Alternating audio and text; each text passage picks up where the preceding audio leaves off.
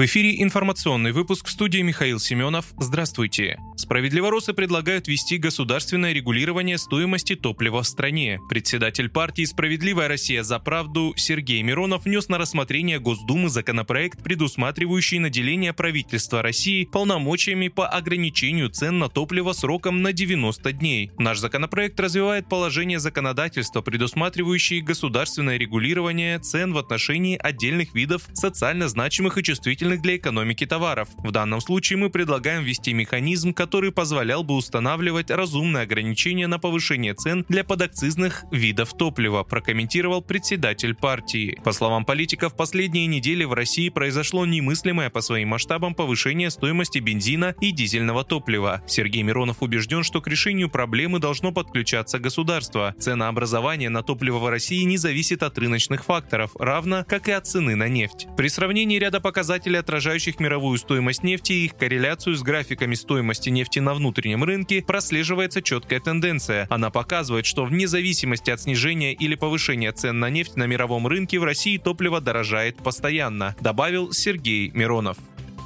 В результате атаки украинских войск по Севастополю пострадали 24 человека, сообщил губернатор города Михаил Развожаев 13 сентября. У четырех состояние средней степени тяжести, уточнил он в своем телеграм-канале. Развожаев добавил, что всем раненым оказывают помощь в полном объеме. Все оперативные службы работают на месте. Никакой опасности для гражданских объектов в городе, по словам губернатора, нет. Напомню, в Минобороны уточняли, что ночью 13 сентября киевский режим ударил 10 крылатыми ракетами по судоремонтному заводу в Севастополе Севастополе. Силы ПВО сбили 7 ракет, 3 попали в цель, из-за чего было повреждено два корабля, находившихся на ремонте. В результате также произошел пожар. В настоящий момент, как отметил Развожаев, катера и паромы в Севастопольской бухте работают в штатном режиме.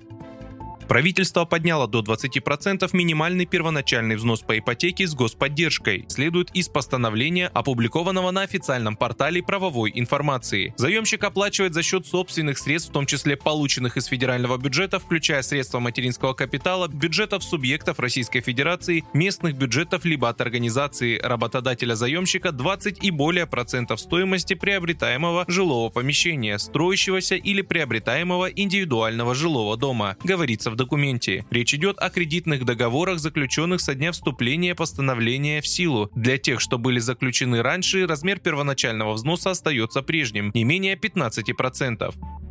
МИД Китая потребовал от Киева разъяснений после оскорбления Подоляка. Киев должен объясниться за заявление советника главы Офиса президента Украины Михаила Подоляка о том, что КНР обладает слабым интеллектуальным потенциалом. Об этом заявил официальный представитель МИД Китая Мао Нин. Напомню, ранее Подоляк оскорбил Китай, назвав интеллектуальный потенциал страны слабым. Советник главы Офиса президента Украины считает, что КНР не понимает, что такое современный мир. Вы слушали информационный выпуск. Оставайтесь на справедливом радио.